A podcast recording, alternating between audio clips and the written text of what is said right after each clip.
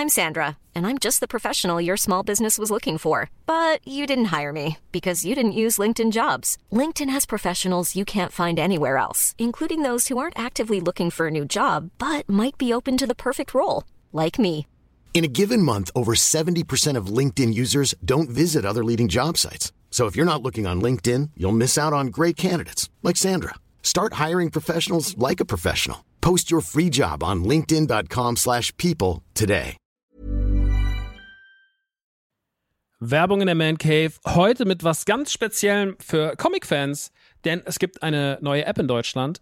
Quasi die erste All-You-Can-Read-App auf Deutsch und das ist Swoosh. Und in Swoosh habt ihr quasi hunderte von Comics, ja, über 900 Comic-Titel vereint in einer App und könnt jederzeit darauf zugreifen. Jetzt werdet ihr sagen, was sind es denn für Comics? Na, es sind Comics von unter anderem Panini, ja, also die ganzen Star Wars Sachen, sehr viel von DC, Batman, Superman, Wonder Woman und so weiter und so fort.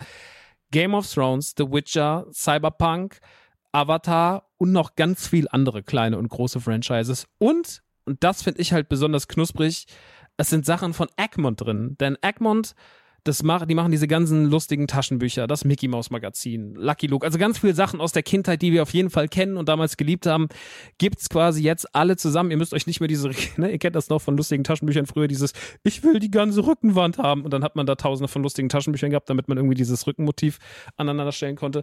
Das braucht ihr jetzt zwingend nicht mehr, ja, das braucht ihr nicht mehr in eurem Wohnzimmer mit äh, Ende 30, sondern es reicht im Hosentaschenformat und deswegen kann ich euch Swoosh wirklich sehr, sehr, sehr empfehlen, wenn ihr sagt, ey, ich habe einfach Bock wieder Comics zu lesen auf meinem Tablet, auf meinem, auf meinem Smartphone. Ladet euch die App runter und macht es einfach. Es ist wirklich, äh, spielt einfach. Ich habe es selber auf dem Handy und ich finde es wirklich, wirklich super, weil ich so selten Comics in die Hand nehme, aber das finde ich einfach richtig, richtig nice. Wenn ihr jetzt sagt, ich bin interessiert, dann schaut auf jeden Fall bald rein, denn es gibt jetzt gerade noch ein Angebot, das gilt bis Ende September bei denen auf der Seite. Da kriegt ihr quasi drei Monate zum Preis vom einen, nämlich für 9,99 Euro. Danach kostet es regulär 9,99 Euro. Oder es gibt auch noch ein Jahresabo, das kostet 99,99. Das ist auch ganz nice. Schaut gerne mal vorbei auf swoosh.de slash mancave. Ich finde es mega. Ich habe selber auf dem Handy drauf. Hab richtig, richtig Bock drauf, mal wieder ab und zu mal einen kleinen Comic zu lesen. Und hey, äh, vielleicht habt ihr einfach mal wieder Lust, euch in alte Geschichten aus Entenhausen, aus der Kindheit zu begeben. So, das war's auch schon von mir. Jetzt geht's weiter mit der Man Cave. Tschüssi.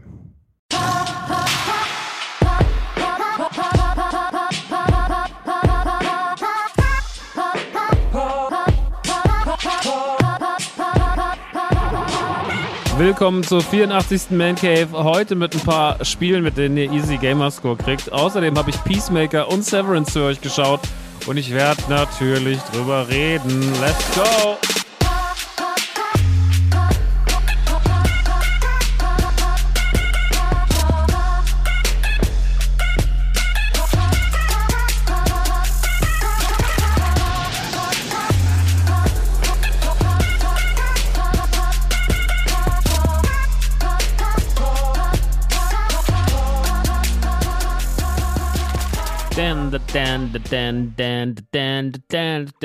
Hallo und herzlich willkommen in der Man Cave. Heute hier wieder mal mit mir, Maxi. Ja, ach, guck. Ganz anders als sonst. Schon wieder die 84. Ausgabe. Wir sind schon im vierten Jahr. Bald ist der vierte Geburtstag von der Man Cave. Wer hätte es für möglich gehalten, dass es alles schon wieder so schnell geht und wir schon wieder so lange am Start sind? Ähm, ihr merkt, dieses Jahr keine Winterpause. Ähm, ist auch mal okay.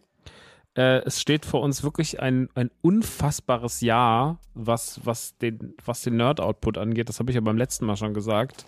Ähm, und so groß, wie es dieses Jahr in vielen Hinsichten wird, umso klein fängt es an. Denn tatsächlich ist jetzt die letzten Tage noch nichts wirklich Erwähnenswertes rausgekommen. Ja, das ist natürlich klar. Das Jahr startet erstmal so ein bisschen so seichter. Man muss erstmal ein bisschen loslegen. Man muss hier erstmal ein bisschen zurückwerfen. Man muss hier erstmal ein bisschen man muss erstmal ankommen und da ist natürlich der popkulturelle Output noch nicht so groß.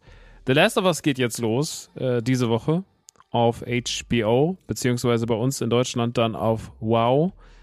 Ähm, darüber werden wir natürlich noch reden. Das ist auf jeden Fall das erste große Serienhighlight. The Bad Batch ist auch losgegangen. Über das brauchen wir jetzt noch nicht so viel reden. Die zweite Staffel hat, äh, hat begonnen. Drei Folgen sind bis dato draußen. Startete mit einer Doppelfolge.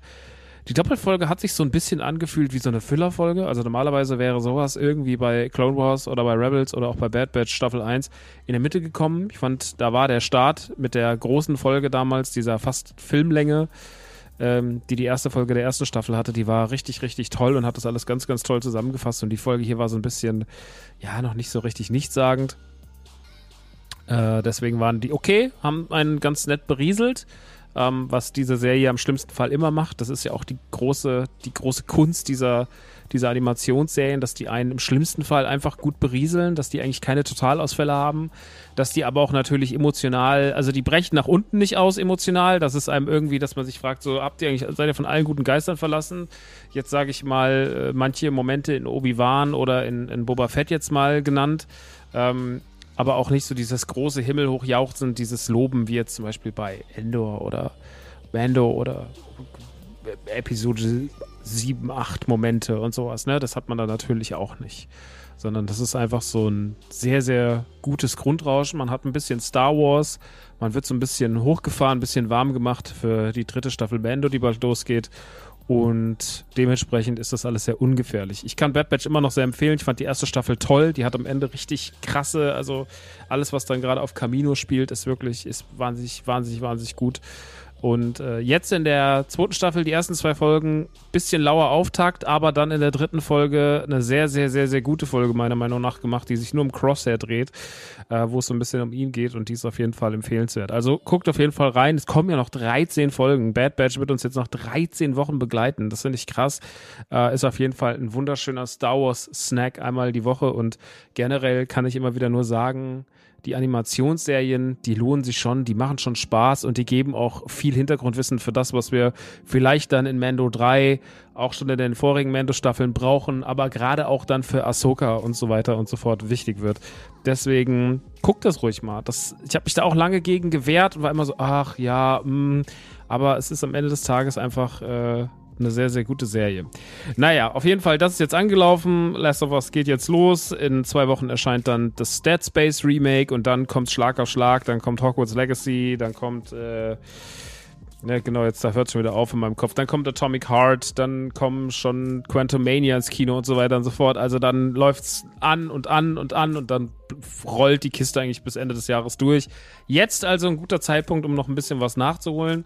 Ich habe wahnsinnig viele Spiele schon durchgespielt. Ich habe ja schon in der letzten Ausgabe gesagt, ich habe Stray durchgespielt, ich habe äh, Crisis Core durchgespielt, ich habe jetzt auch High on Life durchgespielt. Das war beim letzten Mal noch nicht ganz durch, das habe ich inzwischen auch erledigt. Und äh, jetzt kommen schon wieder drei Titel dazu, die ich aber offen gesagt, also zwei zumindest von denen wirklich nur für die Gamerscore zumindest gekauft und runtergeladen und gespielt habe. Eins davon hat mich dann, hat mich, habe ich ein bisschen so übersehen. Manchmal übersieht man ja auch ein Spiel äh, und hab's dann noch nachgeholt, aber natürlich auch noch mit dem kleinen Blick auf, dauert nicht so lange, gibt Gamerscore, muss ich auf jeden Fall noch zocken. Die Rede ist von League of Enthusiastic Losers, von When the Past Was Around und von Somerville. League of Enthusiastic Losers ist ganz schnell abgehakt. Es ist ein Spiel eines russischen Studios, Yokont, äh, die nur ein anderes Spiel noch gemacht haben, ähm, The Astrom Astronomical Club of Queers, ähm, glaube ich, so heißt es. Äh, Enthusiastic Losers ist äh, für Switch erschienen, für Xbox erschienen, für PC und für Mac. Und es ist ein nicht mal einstündiges Spiel, in dem man eigentlich nur eine Story erzählt bekommt. Äh, es geht um homosexuelles Paar ähm, die sich so ein bisschen mit ihrem Alltag rumschlagen müssen, mit so Leuten, die sie so belächeln und äh, mit ihrem Freundeskreis, mit dem es nicht so ganz funktioniert. Und man erzählt so ein bisschen so eine kleine Nebenbeigeschichte über die zwei Jungs, wie sie da wohnen, wie sie auch mit den Kids umgehen, dass sie denen helfen und so weiter und so fort, irgendwelche Bastelprojekte zu beenden oder denen halt generell zu helfen. Und ey, ich mag so Sachen ja in der Grundidee total gern. Ähm, auch wenn sie nicht so schwer sind, auch wenn sie eher kleine Geschichten erzählen. Es gab auch mal so ein Spiel, wo auch, es war auch mit einem homosexuellen Pärchen, ich weiß gar nicht mehr, wie das hieß, das habe ich auch damals auf Xbox gespielt. Es ging auch nur ein, zwei Stunden. Da saßen die halt irgendwie, da ist der eine von denen umgekommen und dann saß der eine noch mit der Familie zusammen und dann hat man sozusagen nochmal die Geschichte aufgearbeitet und dabei sind halt auch die Gamerscore geflossen und das war irgendwie, das war kein anspruchsvolles Spiel, das war auch nicht besonders krass gemacht, aber das hat irgendwie trotzdem einen ergriffen. Und das muss ich halt sagen, wenn ich jetzt die beiden so vergleiche, weil die thematisch halt in eine ähnliche Richtung gehen, dann äh, ist League of Enthusiastic Losers auf jeden Fall das deutlich schlechtere Spiel. Es ist es sieht aus wie ein Bilderbuch, was sich halt bewegt, aber ein schlechtes Kinderbilderbuch. Ähm, dafür, dass es technisch unter, also es könnte auf der PlayStation 2 laufen, sage ich mal, und es ist trotzdem am Ruckeln auf der Xbox Series X. Also sie haben die Technik überhaupt nicht im Griff. Ähm, die Missionen sind, also die sind unter Grundschulalter zu lösen, was die Puzzle und die Rätsel angeht. Man muss halt mal irgendwas, es spielt sich wie ein Browser-Game was man früher irgendwie am PC mal gezockt hat, wo man sagt, ja, okay, das ist ja ganz nett für zwischendurch, mal so ein Java-Game, aber das hier kostet halt 10 Euro, ne? Das ist dann schon ein bisschen was anderes. Und dementsprechend ist es gut für Gamerscore-Farm, aber über das Spiel braucht man überhaupt nicht viel reden, weil es halt einfach super unspektakulär gemacht ist und weil es echt nicht toll aussieht, nicht coole Gameplay-Elemente hat, weil es keine tolle Story erzählt, weil es eigentlich emotional mitreißt. Und ich bin total anfällig dafür, mich emotional von sowas mitreißen zu lassen, auch wenn ich es vielleicht nicht auf dem Schirm hatte. Deswegen, das war leider meiner Meinung nach wirklich nur eine Gamerscore-Farm. Ähm, aber wie gesagt, äh, für den Preis und die, vor allem für die Geschwindigkeit, für die man hier Gamerscore bekommt, lohnt sich's. Ähm, deswegen auf dem Sektor zu empfehlen, in allen anderen Sektoren überhaupt nicht zu empfehlen. Was aber tatsächlich mich überrascht hat, äh, war When the Past Was Around. Ich gucke mal ganz kurz, ob es noch irgendwas über dieses Studio gibt, aber ich glaube, When the Past, When the Past Was Around, Video Game. So, was hat er, sagt uns denn, was sagt man uns denn über Togi Productions, beziehungsweise entwickelt hat's Moiken, Moiken Studio. Haben die noch was anderes gemacht? Ich gucke mal ganz kurz für euch. Ultra Space Battle She and the Lightbearer. Okay, kenne ich jetzt alles nicht. Ähm, es ist ein Point-and-Click-Adventure, bei dem man sich immer in so Räumlichkeiten aufhält und muss so ein bisschen, ja, es hat so ein bisschen so ein Escape Room-Charme. Also man ist immer in so sehr schön gemalten äh, Szenarien, hat auch so ein bisschen so einen sehr sweeten Kinderbuch-Touch, aber hier macht man das alles deutlich besser. Es erzählt eine Liebesgeschichte zwischen einem Paar. Ähm, die eigentlich sehr, sehr verknallt ineinander sind. Das ist so ein bisschen so eine fiktive Welt aller Bojack Horseman, weil der Mann ist quasi eine Eule und sie ist halt eine Frau, aber sie hat, hat, halt einen menschlichen Körper. Also es ist so diese, ne, die gleiche, die gleiche Herangehensweise, wie man Bojack Horseman äh, gestaltet. Und dabei löst man halt Rätsel und erzählt so ein bisschen deren Geschichte und die Geschichte ist tatsächlich sehr tragisch. Was, was uh, When the Past Was Around schon auf jeden Fall sehr, sehr gut schafft, weil was, was halt der Vorgänger, was Enthusiastic Losers gar nicht geschafft hat, äh, ist einen emotional mitzureißen. Also am Ende hat es mich wirklich sehr, sehr krass gepackt und ich hatte richtig beim Finale Tränen in den Augen, weil es einfach super schön erzählt ist und weil man es echt toll gemacht hat und äh, ja, weil es halt einfach irgendwie super rund ist als sich kleines Spiel. Das ist nicht besonders lang, es ist nicht besonders groß, es ist jetzt auch nichts, für das man unbedingt eine Xbox braucht. Deswegen kann man es auch auf der Switch spielen oder am PC mal schnell. Steam gibt es auch, aber es ist halt so ein Spiel, wo man sagt, ey, es ist einfach irgendwie sweet, klein, erzählt sich schön, macht Spaß, sieht toll aus, ist irgendwie, ist ein Wohlfühlding. Ähm, auch wenn es am Ende ein bisschen dramatisch wird. Und die Rätsel sind anspruchsvoll, nicht zu anspruchsvoll. Das kriegt man alles irgendwie hin mit ein bisschen Hirnschmalz. Die erst fängt sehr low an, dann wird es natürlich, zieht so ein bisschen an zum Schluss.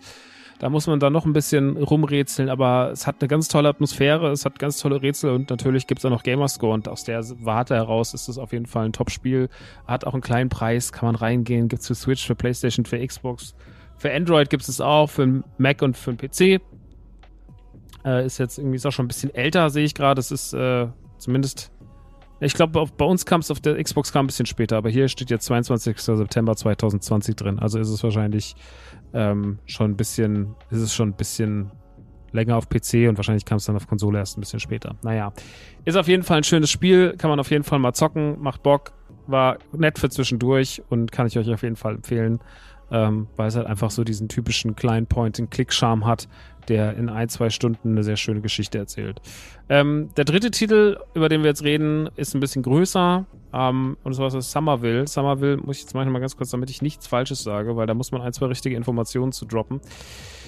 Ähm, da muss man nämlich wissen, wer damit dran gearbeitet hat, um die ganze Story zu verstehen. Es gab ja mal diese zwei sehr, sehr schönen Videospiele, Limbo und Inside.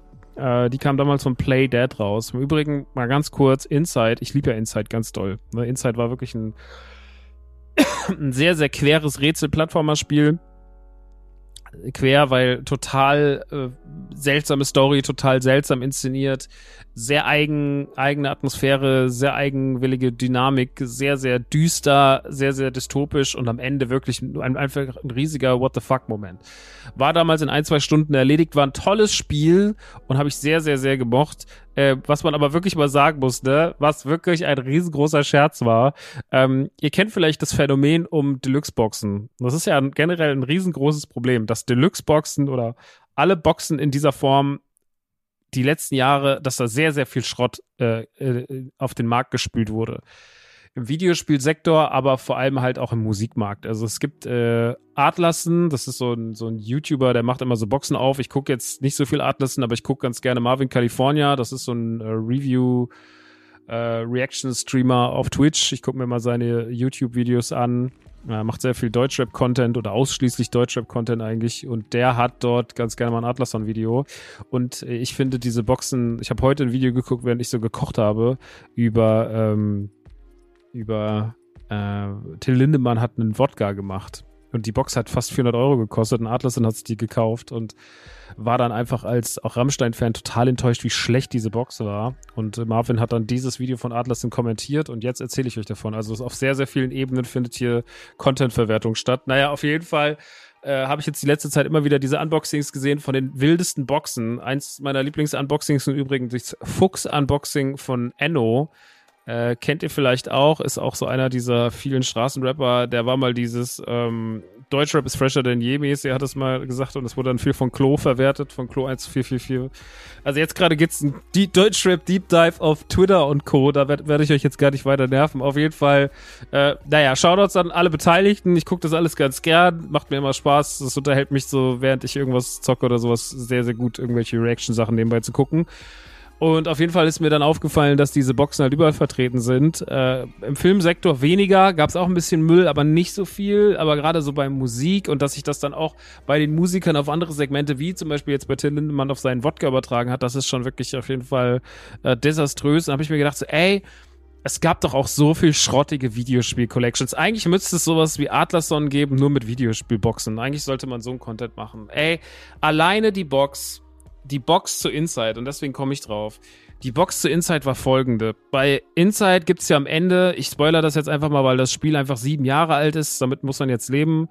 Wenn nicht, dann schreibt mir doch einen Brief. Auf jeden Fall, äh, sieben Jahre ist es her, Inside. Äh, es kam vor ein paar Jahren von Playdead the Box raus, beziehungsweise in Kooperation mit IM8-Bit. Das ist so ein Vertrieb für Limited Stuff. Sowas ähnliches wie Mondo und Co. Oder äh, wie heißen sie? Nicht Fandom, sondern Ach egal. Auf jeden Fall, es gibt ja mehrere so Sachen, die Seiten, die sowas anbieten. IM8-Bit ist eine davon und die haben damals mit Playdead zusammen eine Box zu Inside angeboten, die man pre-ordern musste, die unfassbar teuer war. Unfassbar teuer. Und man hat damals, ich glaube, die hat so 500 Dollar gekostet oder 400 Dollar und dann noch mit Zoll und dies und das. Also hätte man die hergeschippt, es wäre, es wäre unterirdisch teuer gewesen. Naja, auf jeden Fall hatten sie nicht verraten, was es ist. Sie haben aber gesagt, sie arbeiten mit den Leuten zusammen, die Real Dolls machen. Also diese, diese Sexpuppen, die so ultra, realistisch aussehen und die natürlich dementsprechend auch krass verarbeitet sind. Mit denen arbeiten sie zusammen, haben sie gesagt. Und dann wurde das Ding natürlich fleißig vorbestellt. Ne? Man hatte ein Zeitfenster, wie man das ja so kennt, Pre-Orders, ne? Limited Run mäßig. So, man hat das bestellt, hat sich diese Dinger geordert und dann irgendwann war der Tag gekommen. Es war viel später als ausgemacht. Also die Pre-Order hat viel länger auf sich warten lassen und jetzt nicht so ein paar Wochen. Ein paar Wochen können passieren, kann ich aus eigener Erfahrung sagen mit Klamotten. Aber wir reden hier so fast von einem Jahr oder so. Also es kam auf jeden Fall deutlich später, als hätte kommen sollen. Und da gab es auch diesen einen Reaction-Streamer, der so eine Box aufmacht und das sah halt die Box zu Inside. Er macht die auf und da ist dieser Ball drin. Also haben sie diesen Ball, dieses, dieses Arm-Bein- Gestrüpp, was man am Ende ist. Ja, am Ende gibt es ja diese Szene, wenn man dann irgendwo reinfällt und dann auf einmal ist man nur noch dieser dreckige Ball, der aus Armen und Beinen besteht, also diese menschliche Masse, die dann da diesen Hügel runterrollt und alles kaputt walzt. Und den haben die halt nachgemacht in diesem Real Doll Stoff. Und das war total lieblos, total schrecklich. Und wenn ihr euch das Video anguckt auf YouTube, ihr, ihr brecht zusammen. Ihr könnt nicht glauben, dass das so viel Geld gekostet hat. Ihr guckt da drauf und seid wirklich so, das ist so lieblos, so schlecht verarbeitet. Also ja, ich glaube, allein aus diesem Grund lohnt es sich schon, einen, einen, Kanal zu machen, wo man solche Boxen unboxt. Also, wenn ihr die Menschen seid, die so einen Kanal machen wollen, gerne. Ich möchte 10% haben. Ihr habt euch jetzt nämlich die Idee hier abgeholt. Macht's auch ordentlich. Seid witzig, seid nicht so unlustige Arschlöcher.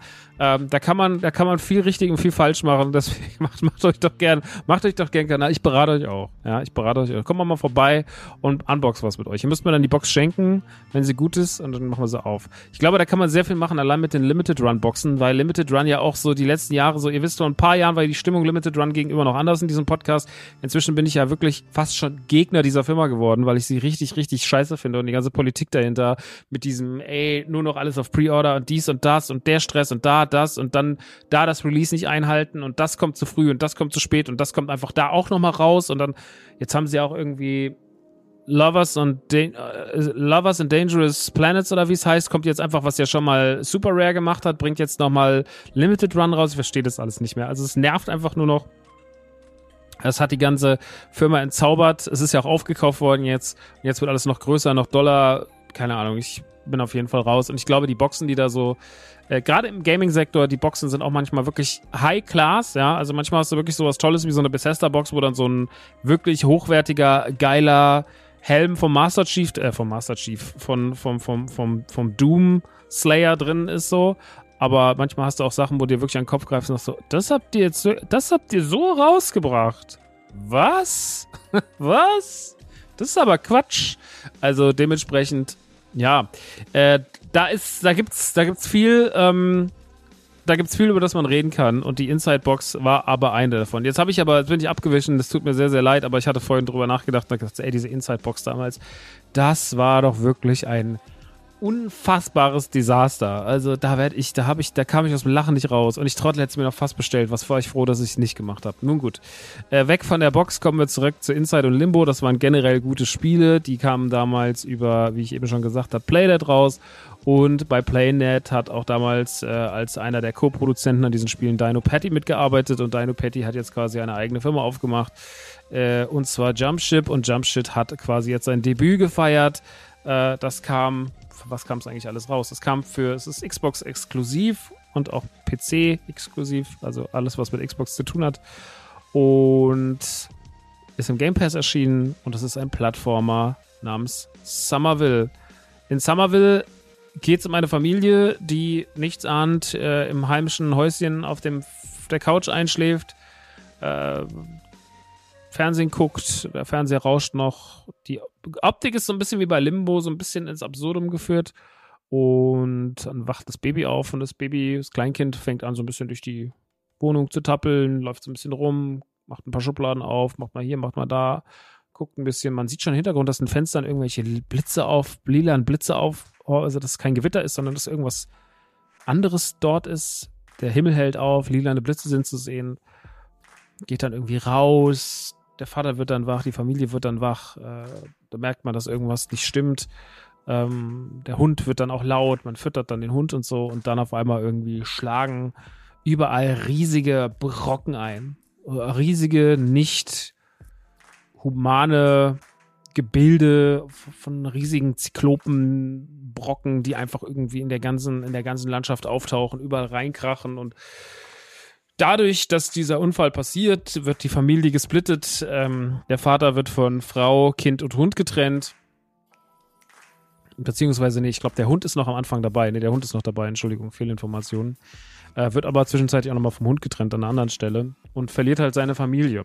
Und man ist ganz ungewiss, was jetzt eigentlich mit denen ist. Was soll man jetzt eigentlich mit denen machen? man geht halt auf die verzweifelte Suche nach denen und läuft durch diese abgefuckte, zerstörte Umgebung, der überall diese diese Brocken, diese vom Himmel gefallenen Brocken in der Erde hängen und halt alles irgendwie in eine in einen apokalyptischen Zustand geraten ist binnen kürzester Zeit, die gesamte Umwelt. Naja, und dann sucht man seine Familie und dabei löst man Rätsel, macht so ein bisschen Plattformer-Stuff, muss er mal fliehen, muss er mal ein bisschen rennen, ähm, ist aber alles nichts, was jetzt einen, sage ich mal, zeitmäßig oder, oder auch rätseltechnisch komplett überfordert. Das ist sehr atmosphärisch, es ist sehr klein, es ist sehr dicht.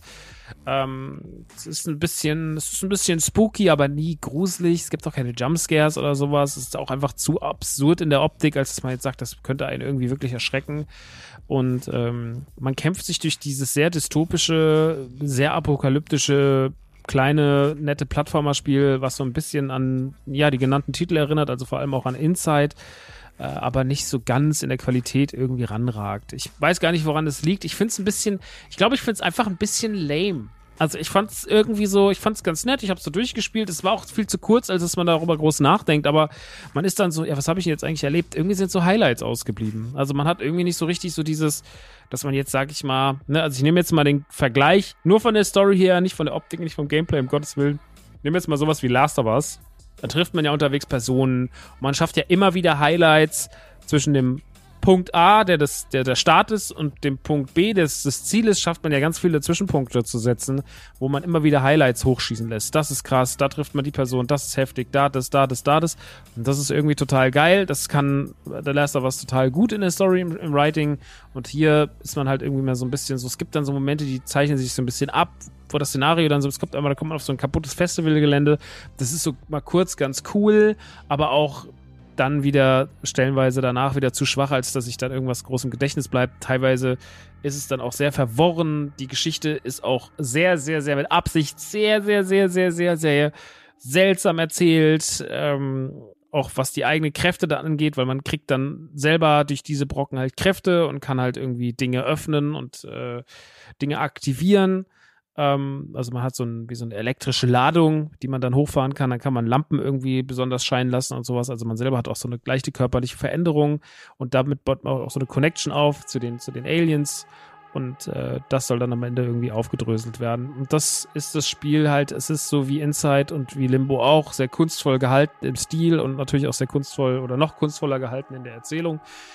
Dementsprechend ist Somerville überhaupt kein für sich einfach schlüssiges von A nach B und das und das ist die Story-Spiel, sondern gerade im Schluss ist ganz, ganz viel Interpretationsfreiraum. Da könnt ihr euch ganz, ganz viel überlegen und dann gibt es auch noch gerade in der finalen Szene, im finalen Kampf, sage ich jetzt mal in Anführungsstrichen, äh, gibt es ganz viel, was ihr unterschiedlich machen könnt und wo ihr euch unterschiedlich verhalten könnt und wo ihr unterschiedlich mit den Figuren interagieren könnt. Und das ist ein sehr, sehr interessanter Fakt, ähm, der auch Spaß macht, wenn man da sich reinfuchsen will sage aber ganz ehrlich, ich hatte keine Lust, mich da jetzt reinzufuchsen und mir jetzt nochmal zehn große Sachen durchzulesen, Videos anzuschauen, was jetzt eigentlich Somerville mir sagen will. Hm, das war mir dann am Ende ein bisschen zu viel Kopfarbeit. Das ist aber nicht schlimm, weil im schlimmsten Fall bleibt man halt mit diesem Rätsel zurück oder weiß, okay, das, das wird es ungefähr so gewesen sein. Und da wir eh verschiedene Enden haben, haben wir auch verschiedene Interpretationsansätze, die ja alle wahr sein können. Also das ist ja eh dann schon mal so das. Am Ende des Tages ist Somerville ein sehr, sehr nettes Spiel für zwischendurch. Äh, das hat jetzt eigentlich ganz gut in die Jahreszeit gepasst. Es war klein, es war dystopisch, es war ein guter Plattformer. Es hatte nicht ganz die Qualität von Inside oder von Limbo, meiner Meinung nach. Hat aber trotzdem äh, Bock gemacht. Ich finde, das ist kein schlechtes Indie-Debüt. Es kam ja schon im November raus. Ich habe es, wie gesagt, total übersehen. Und ähm, wenn ihr einen Game Pass habt und einfach Lust habt auf ein kleines, nettes Spiel für zwischendurch und auch dann noch auf Gamerscore Farm, was in dem Spiel jetzt nicht allzu schwer ist, dann haut es euch auf jeden Fall rein. Also das lohnt sich auf jeden Fall. Von den dreien, die ich jetzt aber genannt habe, ist tatsächlich When the Past Was Around mein Favorit gewesen. Das habe ich nicht gedacht. Ich habe gedacht, klar, es wird Somerville, weil das wollte ich halt, das ist auch das Einzige, was ich von den dreien spielen wollte. Aber siehe da, es war nicht Somerville. Nun gut, ähm, das soll es erstmal gewesen sein äh, mit den Spielen. Mehr Spiele sind es jetzt nicht, aber dann hoffentlich in zwei Wochen ein bisschen mehr. Wie gesagt, jetzt geht's ja los und zwischen all den großen Titeln tauchen ja auch manchmal noch kleine Perlen auf oder man entdeckt noch irgendwas, was man selber noch nicht gespielt hat. Mir fehlt immer noch 12 Minutes, das habe ich immer noch nicht gespielt, zum Beispiel ein paar andere Sachen. Also da gibt es auch einiges, auf das ich Bock habe und was ich mir mal angucken werde. Äh, bevor wir gleich in die Werbung gehen, noch zu Holy. Ähm, ihr wisst, Holy-Werbung nehme ich nicht separat auf, sondern die baue ich hier einfach mit in den Podcast ein. Äh, wir hatten ja schon in der Folge, als Timo zu Gast war, war ich auch kurz. Da habe ich es tatsächlich eingebaut, weil ich Timo damit nicht nerven wollte.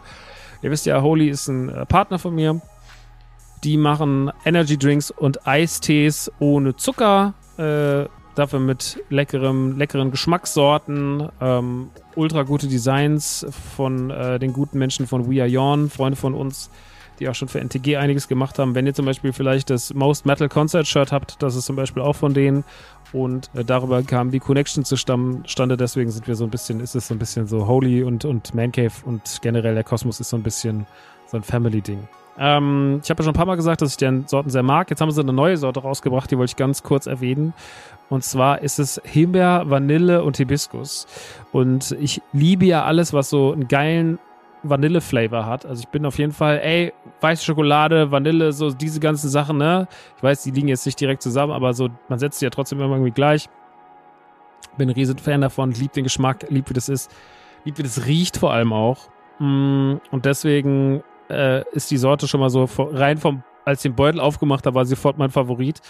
Ähm, schmeckt auf jeden Fall wieder richtig, richtig nice. Na, ihr wisst, ein Scoop rein, Wasser rauf, anrühren, beziehungsweise einmal im Shaker schütteln. Flasche könnt ihr euch bereitstellen. Ich stelle mir dann, mache mir manchmal so eine Flasche, stelle die dann in den Kühlschrank und trinke die dann über den Tag verteilt halt so. Ist halt für Leute, die natürlich jetzt irgendwie einen Vorsatz haben, zu sagen so, ey, ich habe keinen Bock auf. Also ich spare zum Beispiel Kalorien schon immer oder seit 2005, indem ich halt Leitprodukte trinke. Und ich glaube, da kann man zumindest viel, viel, viel, viel Zucker sparen. Der, also ich meine, ich bin, ne, ich wisst, meine Ernährung ist jetzt eh nicht das Geilste, aber ich finde, beim, beim, beim Trinken kann man schon mal den Zucker weglassen. Das ist schon mal auf jeden Fall viel einfacher, als ihn beim Essen wegzulassen, meiner Meinung nach. Und da helfen natürlich so Produkte wie dann halt sowas wie Holy, wo es dann noch so viele Geschmacksrichtungen gibt und wo es dann auch sowas gibt wie Energy Drinks und halt Eistees, also auch noch zwei verschiedene Produkte, die man sich selber anrühren kann, wo man auch noch wenig Geld bezahlt, weil man da einfach sich so eine Packung kauft, man muss sich irgendwelche Kästen rumschleppen und hat es gut gute Zeug zu Hause. Ich bin da halt immer noch Fan von. Deswegen checkt es aus. Äh, es gibt natürlich immer noch den 5-Euro-Rabatt mit dem Code MANCAVE, MANCAVE groß geschrieben. Die Website ist weareholy.com. Ich hau's natürlich aber auch in die Shownotes rein, ist ja klar. Und äh, da gibt's auch Probierpakete, die kosten eigentlich 16,90 inklusive Versand. Wenn ihr da jetzt den Rabatt draufhaut, dann zahlt ihr 11,99. Also das ist fast kein Risiko, ne? Also man hat da jetzt keine großen Kosten. Deswegen checkt das mal aus. Und gerade die neue die neue Sorte mit, mit äh, Himbeer, Hibiskus, Vanille, die ist wirklich Killer. Also das ist aktuell von den Eistee-Sorten mein Favorit und den kann ich euch auf jeden Fall ans Herz legen. Der wird hier auf jeden Fall fleißig konsumiert im Hause Nachtsheim. Gut, das war die Werbung, die, die schnell eingestreute Kleidewerbung für die Freunde von Holy. Jetzt kommt nochmal ein richtiger Werbeblock. Äh, im Übrigen, falls ihr euch denkt, ey, hier ist ja ganz schön viel Werbung die letzte Zeit. Ja, das tut mir leid, dass das euch vielleicht stört. Ich versuche das auch irgendwie ne, klein zu halten wie möglich. Äh, aber nach der langen Zeit und den vielen Jahren, die wir da sind und sowas, hat man sich natürlich eine Hörerschaft aufgebaut und da natürlich auch Werbung rein zu platzieren, finde ich gut, finde ich äh, wichtig. Und ihr wisst ja gerade selber, was gerade draußen passiert. So, da ist was zu teuer, da ist das teurer geworden, Essen ist teurer, äh, Strom ist teurer, äh, Gas ist eh teuer. Ähm, da bin ich auch froh, wenn ich das durch Werbedeals und sowas ein bisschen abfedern kann, was mir da sonst auch sehr um die Ohren schlackert, weil aktuell gebe ich gar nicht so viel Geld aus. Ich bin jetzt nicht so, dass ich mir jetzt die ganze Zeit irgendwelche Sachen bestelle und irgendwelche großen Reisen plane, sondern ich bin aktuell noch so ein bisschen eher so verhalten, weil ich natürlich auch nicht weiß, wie es so weitergeht. Aber deswegen bin ich auch froh um jeden Deal und um jeden Cent, der hier fließt. Und deswegen äh, seht es mir nach. Äh, ich sage das hier mit einmal und das werde ich jetzt nicht jede Woche sagen. Deswegen, äh, ich weiß das. Das wird auch bestimmt irgendwann wieder weniger. Aber wenn es euch stört, gönnt doch mal eurem Creator. Gönnt doch mal euren Creator da draußen die paar Cent. Ja, ihr wisst ja, ich glaube, hier läuft es ein bisschen ehrlicher als, woanders. Deswegen sind wir doch mal froh, dass ich das äh, so offen kommuniziere. Und ich bin ja auch dankbar, weil ich ganz, ganz, ganz, ganz wenig schlechtes Feedback dazu bekomme. So gut wie gar keins. Liegt aber auch daran, ich glaube, wenn ihr sauer seid und ihr, bis, ihr sitzt im Auto, ihr seid jetzt mir schon wieder zu viel Werbung, das muss ich mir irgendwann mal sagen, bis ihr an eurem Ziel angekommen seid, habt ihr schon wieder vergessen, weil dann schon wieder zehn andere Sachen passiert sind. Naja, da kriege ich eine Werbung von Strictly Limited Games rein, Final Wave. Mhm, das werde ich mir bestimmt nicht bestellen. Nun gut, ey Leute, ich äh, werde jetzt ganz kurz hier Päuschen machen. Jetzt kommt noch mal ein richtiger Werbeblock, so richtig ein richtiger Werbeblock und danach reden wir über zwei Serien, die nachgeholt werden konnten, nämlich Peacemaker und Severance und darauf freuen wir uns doch schon besonders. Bis gleich.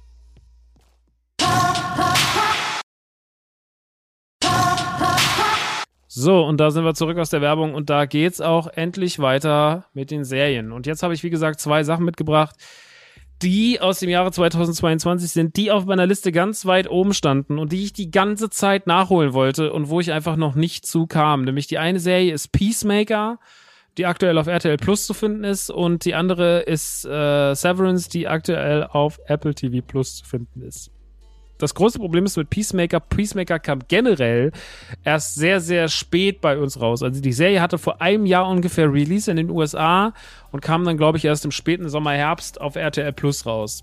Ich muss aber dazu sagen, ich habe davor mir eigentlich extra NordVPN eingerichtet, dann hat aber HBO Max damit nicht funktioniert. Das war alles eine Katastrophe. Dann habe ich sogar noch ein anderes Abo-Modell abgeschlossen, äh, was auch nicht geklappt hat. Also ich habe irgendwie Geld in Sachen gesteckt, um was zu gucken, was ich nicht gucken konnte. Und äh, ja, da war einfach Kohle äh, weg.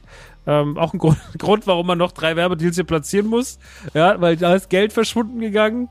Oh, das war wirklich blöd, ey. Also das, das zeigt manchmal, wie, wie nicht überlebensfähig ich eigentlich bin, wie ich mich da angestellt habe mit dieser ganzen VPN-Geschichte und diesen ganzen Sachen und wie ich da auch direkt so gesagt habe, ja, Jahresabo und dann ging's nicht und sowas, ey. Jesus Christ, ey. Also, da hätte man wirklich, ein, da hätte man fünf Jahre Brothers von machen können, ne? Naja, gut, so ist es halt. Ähm, was wollte ich eigentlich sagen? Naja, auf jeden Fall habe ich dann keinen Peacemaker geguckt. Ein Kumpel von mir hat mir dann die Dropbox gelegt, aber ich war dann so, ey, Dropbox, muss ich mich an den Rechner setzen? Ich will es auf dem Fernseher gucken, ist alles scheiße, bla. Dann habe ich es da auch nicht geguckt und naja, am Ende des Tages habe ich dann gedacht, ey, es wird schon irgendwann zum Stream kommen. Ist ja eine HBO-Produktion, wird doch eigentlich auf Wow kommen, kam dann nicht auf Wow, dann hieß es irgendwann, RTL hat die Rechte an HBO Max-Produkten. Dann war ich so, RTL, ey, also da ziehe ich ja wirklich die Grenze, ne? Ich meine, ich gehe mit vielen Firmen, kann ich, kann ich Geld geben, wo andere Leute sagen, würde ich schon nicht mehr machen und sowas. Also ich, da bin ich nicht so streng, aber bei RTL, da hört es halt wirklich für mich auf. Es gibt ja auch Leute, die sagen dann so, nee, RTL, ey, die, die sind, haben sich doch voll gewandelt und die haben doch so, als wäre RTL jetzt so Arte oder was. RTL ist immer noch ein Scheißverein, immer noch Kacke, die machen immer noch menschenverachtendes Fernsehen, den gebe ich halt einfach kein Geld so für diese Kackprodukte, so, auch wenn sie dann mal paar ganz gute eingekaufte Ami-Sachen haben. Aber das fließt ja nicht nur in die Ami-Sachen, sondern das fließt ja in alles. Das hab, da habe ich, ey, da, da irgendwo habe ich für mich eine Grenze gezogen und die ist halt dann so Trash-TV-Scheiße, Alter. Also auf gar keinen Fall äh, wird RTL nur einen einzigen Cent von mir sehen. Deswegen habe ich gesagt, gut, dann kein RTL Plus, dann muss ich halt einfach warten mit Peacemaker. Vielleicht läuft es da scheiße, dann geht es doch noch rüber zu Wow oder Netflix oder was weiß ich. Irgendwas passiert doch immer. Irgendwo ist doch immer irgendwie, oder vielleicht kommt noch irgendwie eine, eine Zusatzmöglichkeit bei Amazon. Ich weiß es nicht. Ich habe gesagt, ich will einfach nur kein RTL Plus Abo haben. Ja, und mal davon abgesehen, dass RTL Plus kein Geld gebe, es gibt ja nicht mal Abspielmöglichkeiten auf der Xbox und Co. Also es ist auch ein komplett wertloser Streaming-Anbieter in der Hinsicht so, wo Wow, äh, Netflix und Disney Plus und Co. halt alle ihre Apps haben für PlayStation, Switch und so weiter und so fort, hat, das haben die das nicht mal. Also auch noch die, auch noch die Scheiße. Also komplett kacke. Einfach 0 von 10 gibt RTL kein Geld. Naja, auf jeden Fall ähm, habe ich dann gedacht, so, warte ich jetzt. Und dann kam irgendwann die Rettung und zwar ähm, ist es auf Blu-ray erschienen. Und da habe ich natürlich gesagt, klar, die Blu-ray, nicht immer alles von Streaming-Anbietern aus festmachen. Die Blu-ray ist es, Leute. Ja, dann habe ich äh, die Blu-ray, habe ich mir die Blu-ray gegönnt von äh, von Peacemaker und äh, habe jetzt gestern und heute Peacemaker in einem Rutsch durchgeguckt. Sind insgesamt acht Folgen.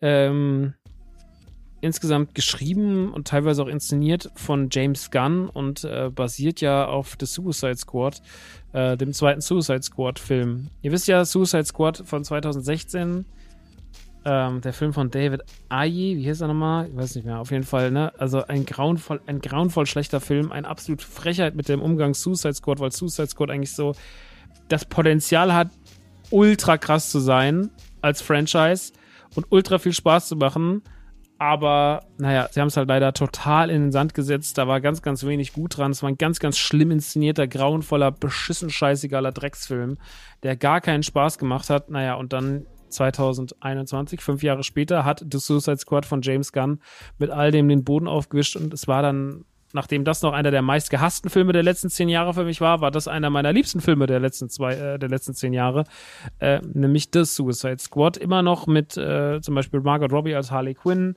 und noch ein paar andere Überschneidungen. So Waller wird auch noch von der gleichen Person gespielt, ich weiß gerade den Namen nicht, aber auf jeden Fall ähm, auch mit vielen neuen Leuten drin, unter anderem Idris Elba als Bloodsport oder auch äh, Sylvester Stallone als die King of, äh, die Stimme von King Shark. Ähm, und vor allem auch John Cena als Peacemaker. Und noch ein paar andere interessante Figuren. Und der äh, Film hat wiederum total der war total krass. Das war einfach so, James Gunn konnte da halt James Gunn sein und konnte Sachen machen, die er vielleicht bei Guardians of the Galaxy nicht machen darf. Ja, weil er inszeniert ja auch Guardians-Filme. Aber ähm, James Gunn hat da irgendwie den richtigen, das richtige Fingerspitzengefühl mit reingebracht. Und James Gunn wird ja jetzt auch quasi gerade so ein bisschen der Kevin Feige von DC. Also man erkennt so, der hat ein Händchen dafür, der hat Bock aus DC das Richtige zu machen. Und das äh, völlig desaströse, kaputte DCEU der Abklatsch des MCUs, der nicht geklappt hat und in dem alles irgendwie in alle Richtungen kreuz und quer schlecht gelaufen ist, der hat nun sein, äh, hat wohl jetzt jemanden gefunden, der da ganze, das Ganze vielleicht doch mal ein bisschen besser macht. Und äh, ja, James Gunn hat auf jeden Fall mit der Suicide Squad bewiesen, dass er die DC-Sachen doch sehr, sehr, sehr, sehr, sehr, sehr, sehr, sehr gut handeln kann und im Griff hat. Und äh, ja, Peacemaker ist jetzt wieder so ein Ding, wo man sagt, er hat da auf jeden Fall was richtig gemacht mit. Ähm, die Serie orientiert sich äh, sehr stark, was den Stil angeht und was den Humor, den die Gewalt, den Sex und sowas angeht, schon sehr stark am, am Vorbild des Suicide Squad. Also man merkt auf jeden Fall, wo es herkommt. Es ist natürlich alles trotzdem ein bisschen runtergekocht da. Der Film war ab 18, die Serie ist ab 16.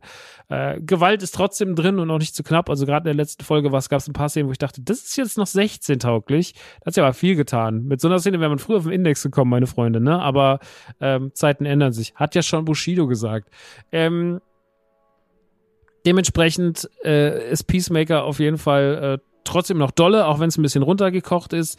Ähm, es bedient sich der gleichen Elemente wie auch der Suicide Squad, was den Humor und die Emotionen angeht. Das ist ja was, was James Gunn generell beherrscht.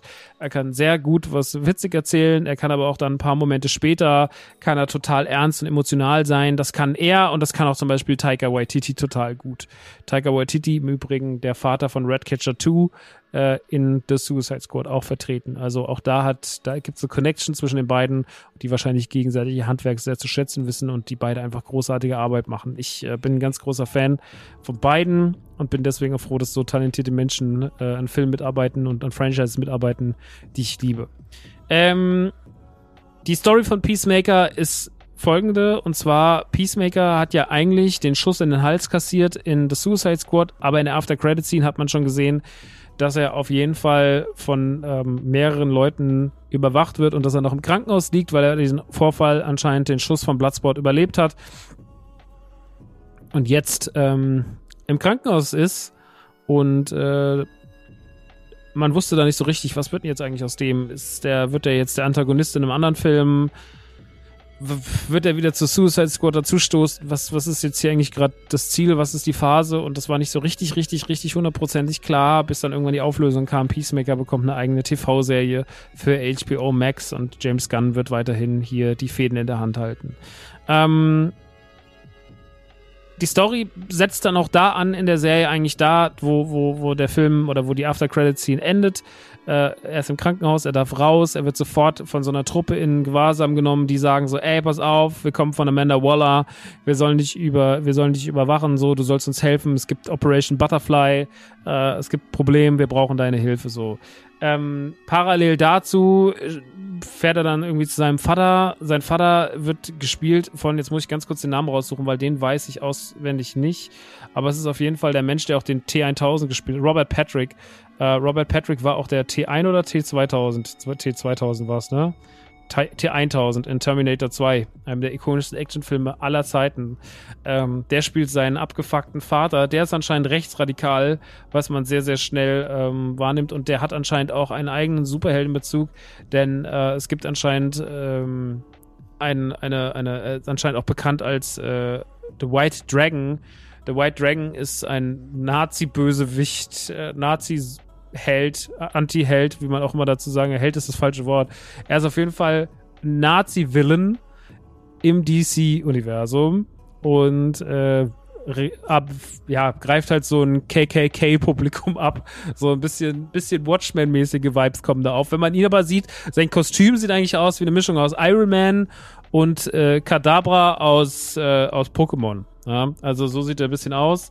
Auf jeden Fall äh, ist er, also der hat, der hat auch noch ein Problem. Der hasst seinen Sohn, weil sein Sohn hat irgendwas anscheinend richtig krass verkackt und äh, die beiden sind auch noch auf Kriegsfuß aber so richtig wird deren Problem am Anfang noch nicht klar und deren Verhältnis, das ist noch so ein bisschen undefiniert, da ist noch so Platz, so man merkt so, der Sohn will auch immer noch zum Vater, aber irgendwas Schlimmes ist vorgefallen, der Vater verachtet eigentlich seinen Sohn, lässt ihn trotzdem noch so ein bisschen an sich ran und die Situation ist nicht so richtig komplett greifbar.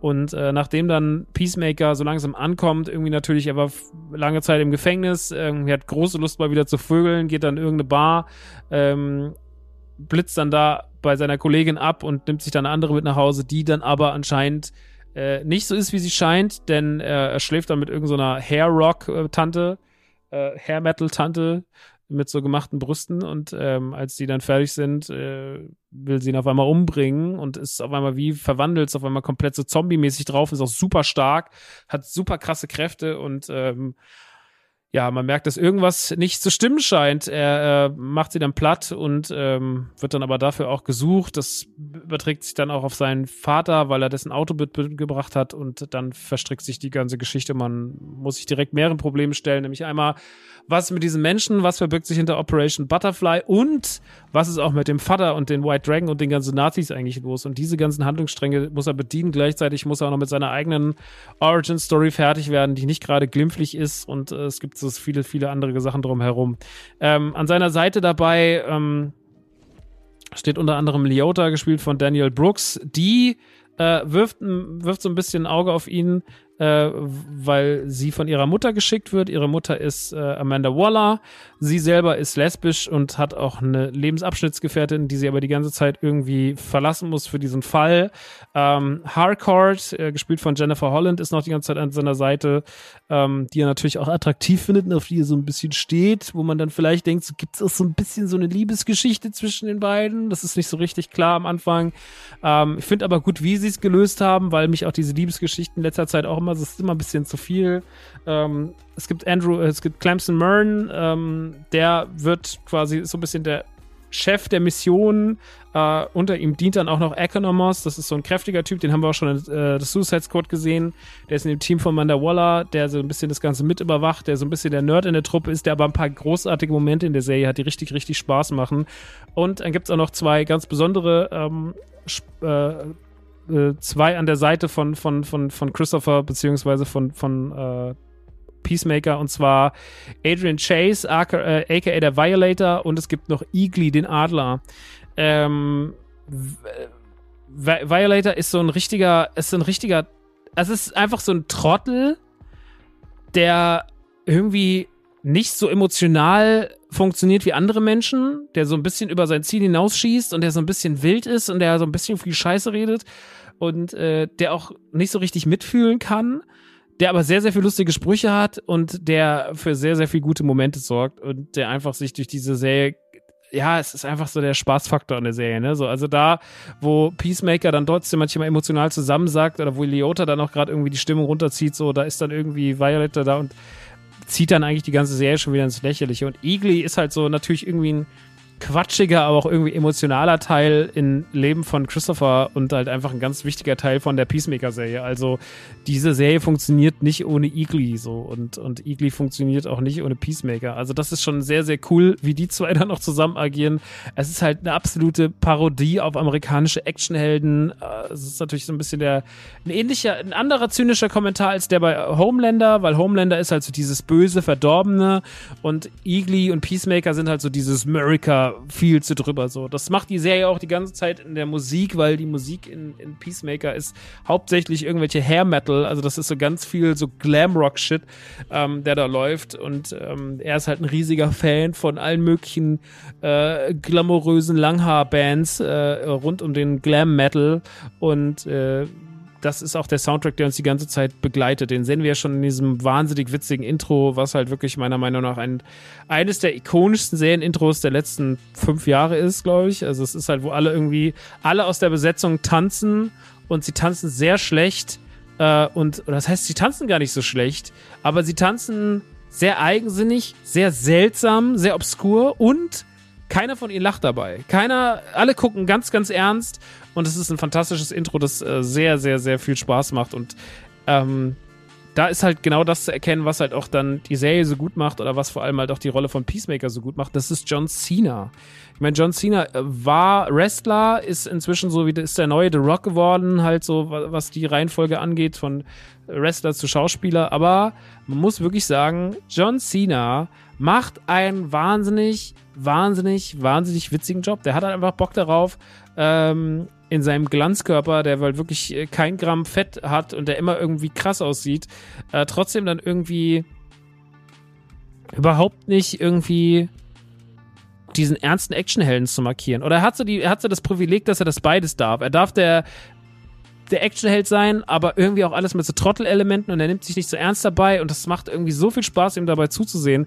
Also John Cena ist dafür wie gemacht und meiner Meinung nach dann auch einfach irgendwie besser als The Rock. Ich glaube, The Rock der nimmt so eine Rolle auch an und The Rock hat auch viel Kram gemacht die letzten Jahre und das letzte Jahrzehnt und ich mag The Rock so per se, aber ich muss sagen, dass mir The Rock in keinem Film so gut gefallen hat, wie, wie jetzt John Cena zum Beispiel als Peacemaker. Und ähm, das rechne ich John Cena ganz, ganz hoch an. Äh, das, das, ist, das ist wirklich, der ist eine ganz, ganz wichtige Zutat in diesem Peacemaker-Ding. Und das würde jemand anderes auch nicht so hinbekommen. Also John Cena ist da schon sehr, sehr gut besetzt und auch sehr episch besetzt und auch un, unersetzbar ersetzt, besetzt. Also den könnte jetzt nicht irgendjemand anderes kommen und sagen, ja, dann mache ich jetzt mal so das gleiche wie John Cena, sondern das funktioniert so nicht. Das muss schon, das muss schon er sein. Und ähm, da ist dann der Rest an seiner Seite dann doch schon ein bisschen, ja, ich sag mal in Anführungsstrichen austauschbarer aber er ist auf jeden Fall, er ist auf jeden Fall äh, sehr, sehr, sehr, sehr krass. Sein Vater von Robert Patrick ist auch wirklich krass gespielt, weil man ihn wirklich sehr schnell sehr hasst. Ist eine richtig eklige Rolle. Ähm, die Rolle von Augie Smith beziehungsweise den White Dragon ist richtig, richtig eklig. Und Robert Patrick füllt es mit einer ganz großen Leidenschaft aus, auch wie sie sich dann mit John Cena quasi gegenseitig die Bälle zu spielt. Das ist schon ähm, wirklich krass gemacht. Also, ähm, unterm Strich kann man sagen, dass Peacemaker in seinem Drumherum-Paket soweit eigentlich alles richtig macht. Die Story ist ganz okay. Dieser Butterfly-Part ist natürlich Quatsch, aber man kann das ganz gut gucken. Ich meine, die Serie ist ja auch Quatsch. Ähm, man lässt sich da so ein bisschen von berieseln. Man ist auch ein bisschen gespannt, wie das aufgeht, wie sie das dann mit der White Dragon-Geschichte verknüpfen, beziehungsweise wie dann der Plot aufgelöst wird, der andere Plot aufgelöst. Da habe ich gedacht, das wird vielleicht ein bisschen besser zusammenlaufen im Writing, hat man aber nicht gemacht, da hat man eher separiert und ich glaube, da kommt auch was zum Tragen, was, was generell bei Peacemaker auffällt. Das sieht jetzt nicht so aus, als hätte diese Serie unfassbar viel Budget gehabt. Also die Computeranimationen sind teilweise nicht so schön.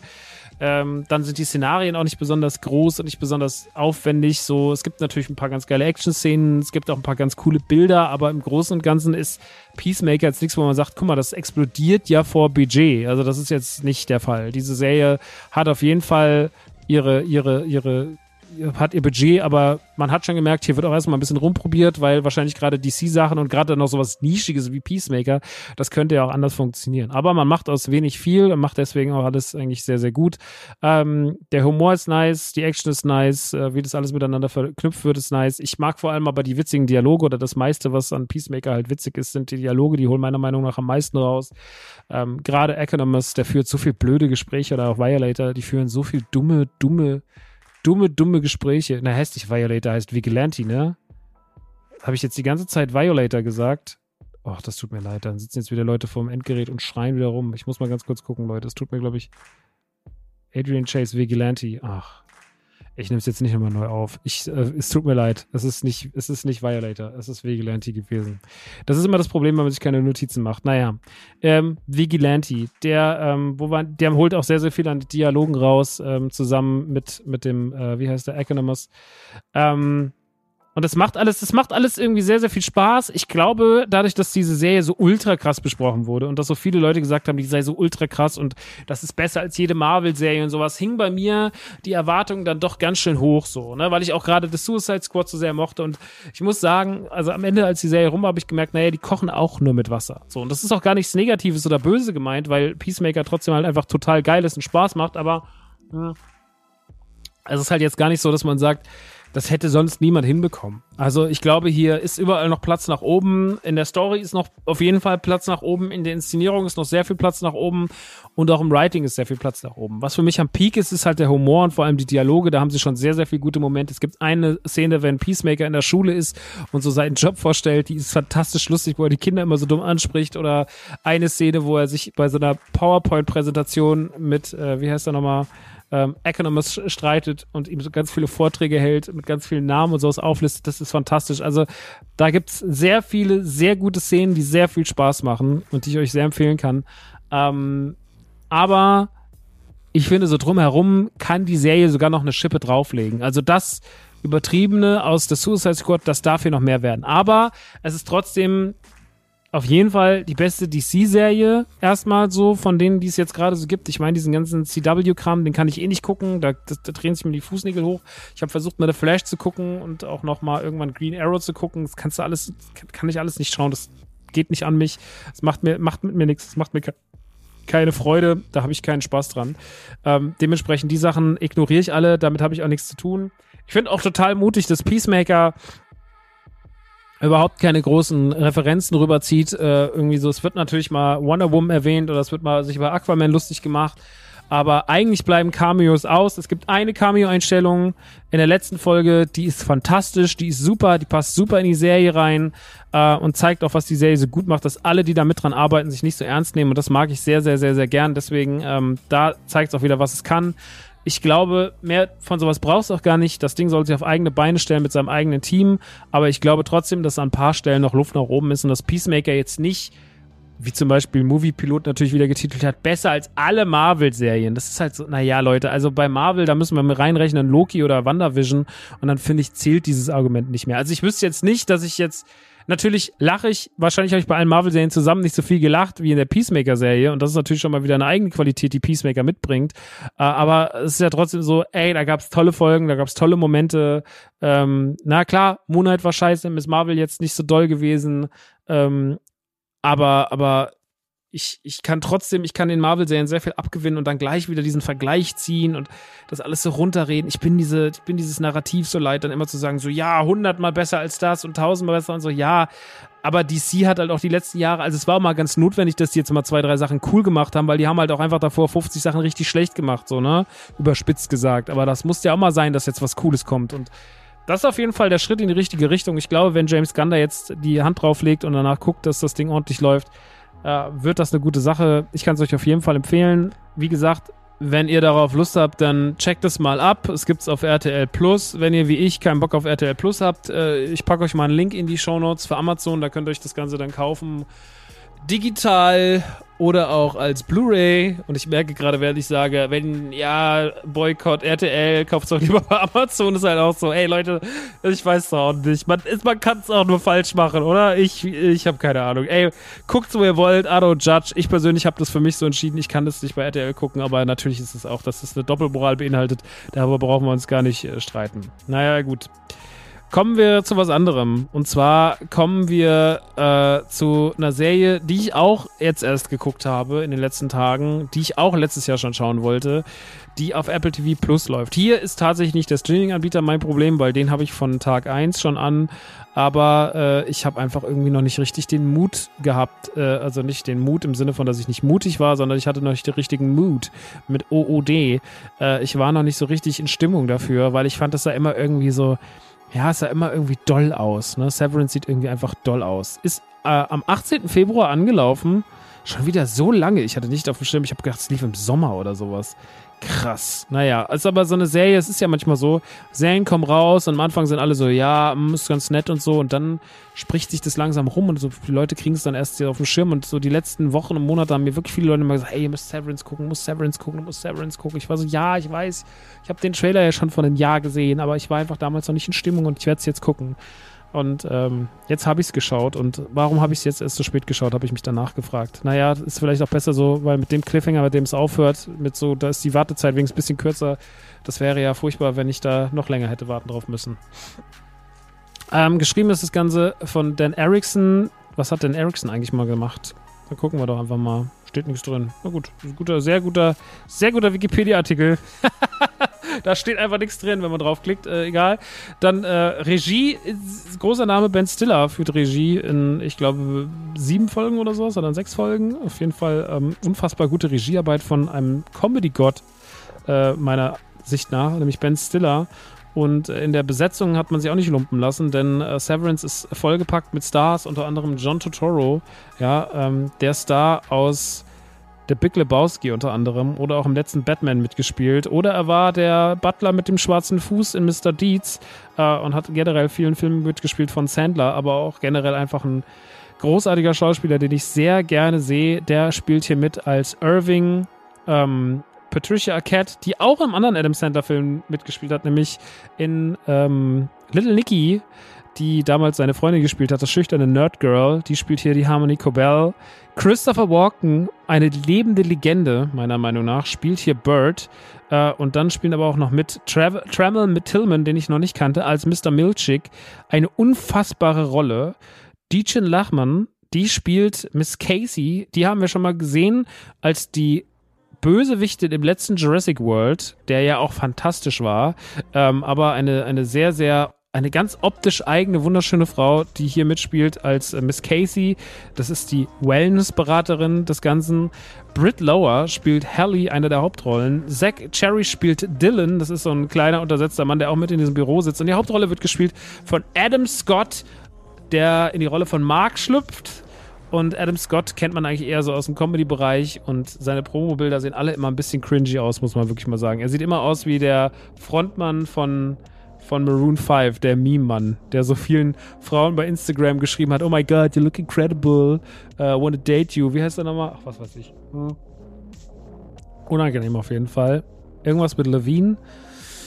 Naja, auf jeden Fall, um was geht's bei Severance? Severance dreht sich in neun Folgen bis dato, es kommt noch eine weitere Staffel, darum, dass eine Abteilung für die Firma Lumen, also diese Abteilung hier von Mark, Hallie, Dylan und Irving besetzt, arbeitet für die Firma Lumen. Und was Lumen macht, das weiß man überhaupt nicht. Da wird man nicht schlau draus. Ähm, dies ist total das große Rätsel und das ist aber auch geil. Da komme ich aber gleich drauf, warum man das nicht weiß. Wir wissen nicht viel, wir kriegen immer nur Brocken hingeschmissen, mit denen wir uns irgendwas zusammendichten können, die uns aber eigentlich nichts bringen. Eigentlich ist das alles komplett nutzlos. Ja, also die ganzen Zutaten, die wir alle haben, wir wissen noch nicht, welches Gericht wir daraus kochen sollen. Aber was wir wissen ist, dass die Menschen, die dort arbeiten in diesen Abteilungen, dass wenn die in den Aufzug steigen, um in ihre Abteilung zu fahren, dass sie eine zweite Persönlichkeit entwickeln. Denn sie haben einen Chip in ihrem Kopf aus dem Severance-Programm. Das heißt Trennung, Abkapselung äh, im Englischen. Und das haben sie bewusst da drin. Sie haben sich bewusst dafür entschieden, für diesen Chip in ihrem Kopf. Und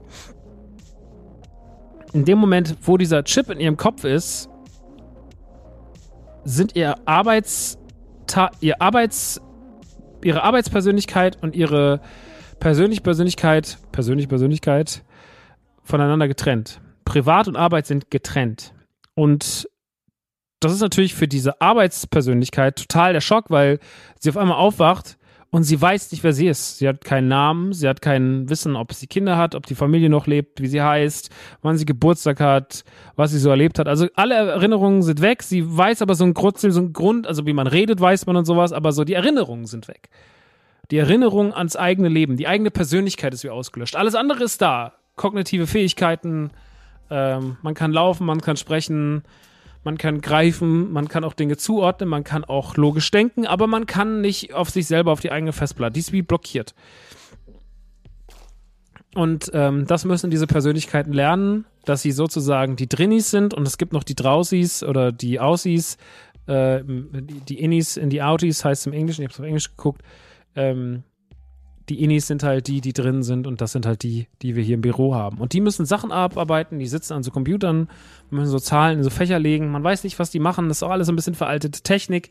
Lumen hat irgendwie eine große Tradition, läuft unter ähm, Keir, das ist so ein bisschen der Chef des Ganzen ähm, oder beziehungsweise die Gottheit, die diese Firma irgendwann mal gegründet hat, der wird dort auch wie ein Gott behandelt. Es gibt Räumlichkeiten, da wird sein ganzes Haus nachgebaut, auch von außen, da läuft man dann so einen Raum rein, da steht da einfach dieses in dem Raum, das, in diesem Riesenraum das Haus.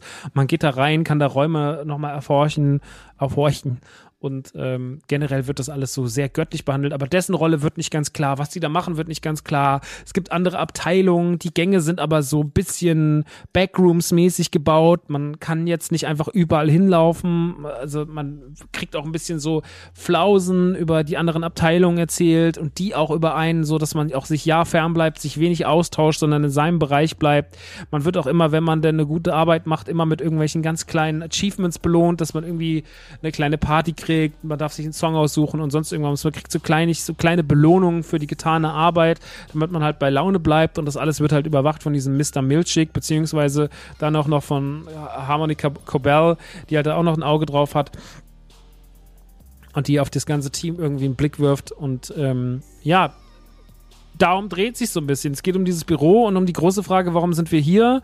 Was machen eigentlich unsere Draußis? Äh, beziehungsweise wir erfahren halt sehr viel über Mark wir, wir gehen so ein bisschen tiefer in die Geschichte rein, warum Mark da ist. Mark hat noch eine Schwester, die ist mit so einem Autor zusammen.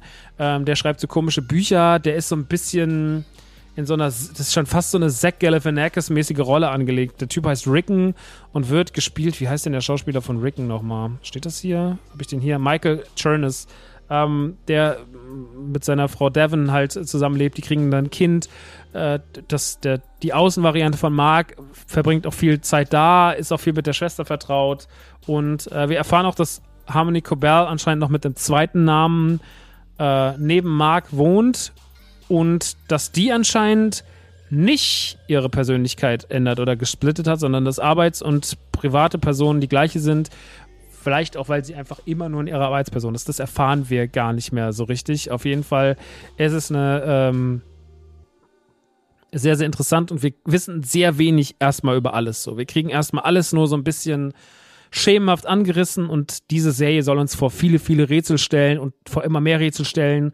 Und dabei ist die Story gar nicht so anspruchsvoll, ähm, aber also es ist jetzt nicht so, dass wir die ganze Zeit überfordert da sitzen und so darkmäßig einen warmen Schädel haben und sich uns denken so, oh Gott, ich komme nicht mehr mit, ich verstehe das alles nicht mehr, sondern es ist so angenehm mysteriös. Ne? Also man hat so sehr viele Fragen und man will, dass diese Fragen auch beantwortet werden und man will, dass das irgendwie, dass das irgendwie sich einem erklärt, aber man ist auch erstmal so mit cool, dass das alles so ein bisschen schemenhaft angerissen ist und will sich so ein bisschen, muss sich dieser Welt von Severance so ein bisschen ergeben. So, warum, warum verhält der sich so, warum verhält der sich so, warum ist das so? Das macht irgendwie total viel Spaß und äh, dementsprechend fand ich äh, das ganze Mysterium und das ganze Gucken an sich ist schon einfach nur ein großer Spaß, weil man sich halt einfach fragt, so wozu ist das, wozu ist das, wozu ist das, wozu ist das und wozu ist eigentlich Lumen imstande? Wie verhalten sich die Figuren? Wir wissen, dass Hallie die ganze Zeit raus will. Also wir kommen mit die An die Serie startet mit Hallies Ankunft äh, in ihrer Rolle als als Drini und das ist eigentlich so für sie das das das grundlegende Problem. So also das ist das was was äh, für sie dann ganz ganz ganz schnell ganz schlimm wird und wo sie dann auch so viele Fragen aufwirft. Ähm, als ich das so geguckt habe und als dann auch das Ende kam und man so ein paar Sachen sich so aufgeschlüsselt hat, keine Sorge, ich spoiler nichts, weil davon lebt die Serie ja auch, dass es diese Mysterious, diese Mysterious gibt, ähm, habe ich für mich so gemerkt, so, ey, Severance ist für mich sowas bisschen wie Lost geworden in der einen Staffel. In den neuen Folgen hat man so das Gefühl, ich möchte, ich habe sehr, sehr viele Fragen, es tauchen auch immer ein paar neue auf, dann wird mal was beantwortet, dann geht schon wieder, geht schon wieder die nächste Tür auf, wo drauf steht, was ist hier eigentlich schon wieder los? Und all das, was man da sieht, wird hoffentlich, hoffentlich, hoffentlich, hoffentlich, nicht Lost-mäßig, sondern hoffentlich gut zusammengeführt, dass es uns irgendwann, wenn wir es dann nochmal gucken würden, alles total schlüssig erscheint. Aber jetzt gerade, und das kann man rein vom Feeling her spoilern, ihr werdet da nicht mit vielen beantworteten Fragen rausgehen aus der ersten Staffel, sondern das Ganze ist meines Wissens nach auf zwei Staffeln ausgelegt, soll dann auch alles in zwei Staffeln beantwortet werden. Ähm, ich glaube nicht, dass Severance auch fünf Staffeln braucht. Ich glaube, es ist auch gut, wenn man sagt, so, ey, wir machen zwei Staffeln, die sind dafür richtig geil erzählt und richtig geil inszeniert. Und dann ist auch gut und dann hat man so ein bisschen so diese Everybody's Darling-Stellung und dann ist auch alles irgendwie richtig krass und dann fühlt sich das alles richtig nice an. Und ich glaube, da muss man, da muss man so ein bisschen hin. Ja, also Severance muss als Gesamtkunstwerk einfach schlüssig sein und vielleicht auch noch ein bisschen besser zu Ende erzählt sein als Dark. Selbst Dark, was ja eigentlich von Anfang an auf drei Staffeln ausgelegt war, wo man sich auch über das Ende so ein bisschen äh, bewusst war, war trotzdem meiner Meinung nach die Auflösung so ein bisschen einfach. Und diese einfache Tür dürfte man hier aber nicht haben, weil sich die Geschichte ganz anders erzählt. Und weil man jetzt mal, sage ich mal, sowas wie Paralleluniversen hoffentlich nicht gehen kann, diesen Weg. Ja, weil ich bin auch von der, früher war es immer, ich habe es geträumt, dann war es irgendwann Paralleluniversum, ich bin so ein bisschen müde davon. Ich hoffe, Severance findet für sich einen sehr, sehr gelungenen runden Abschluss, der uns all diese Fragezeichen einigermaßen gut erklärt und auflöst. Ähm, bis dato, wenn ich die erste Staffel an sich nehme, sie ist ein bisschen mysteriös, sie ist auch ein bisschen gruselig auf eine angenehme Art und Weise.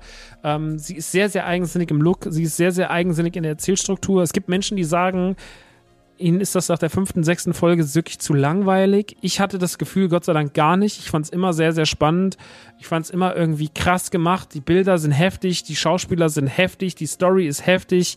Also Severance macht schon richtig, richtig Bock zu gucken und man will halt irgendwie seinen Weg zur Lösung finden und man ist dann, wenn es vorbei ist, noch aufgeregt und ist so, okay, ich muss wissen, wie es weitergeht, weil die letzte Folge wirklich ein absolut grandioses Stück Fernsehkunst ist. Also die letzte Folge ist wirklich so geil und dann wird einem, geht einem so viel Licht auf und denkt man so, krass, ja, darüber habe ich mir noch gar keine Gedanken gemacht, aber und ähm, dementsprechend ich kann es euch wirklich nur empfehlen. Ich äh, kann halt immer nur das sagen, was, glaube ich, ganz, ganz wichtig ist wenn man sowas guckt ähm, und was viel, den Fehler den viele Leute machen, da appelliere ich einfach immer wieder wie ein Roboter immer wieder an euch dran. Ähm, ich finde, schafft euch ein gutes Mindset, wenn ihr sowas guckt und geht mit dem richtigen, mit der, mit der richtigen Form von Bock dran. Wenn ihr mit verschränkten Armen so, ja, ach nee, bringt mir nichts, äh, dann bringt, dann wird ihr diese Serie wird euch keinen Spaß machen. Wenn ihr aber sagt, deswegen habe ich auch ein bisschen damit gewartet, ey, jetzt ist der Zeitpunkt, jetzt ist der Mood, jetzt habe ich Bock, ähm, dann werdet ihr auf jeden Fall nicht enttäuscht, weil das ein krasses Stück Serienkunst ist. Also ganz, ganz krasses Ding. Ähm, tolle Serie, hat mich sehr, sehr umgehauen. Freue mich sehr auf die zweite Staffel. Freue mich sehr, das alles weiterzusehen. Freue mich sehr, sehr auf die SchauspielerInnen. Ich mag es total gern, wie das besetzt ist. Es ist großartig geworden. Dementsprechend ähm, von meiner Seite aus absolute Top-Empfehlung. Schaut euch an, lasst euch davon mitreißen und ähm, ich bin so gespannt, was passiert, wenn die zweite Staffel kommt. Also wirklich, wirklich, wirklich. Ich bin mal gespannt, wann das losgeht.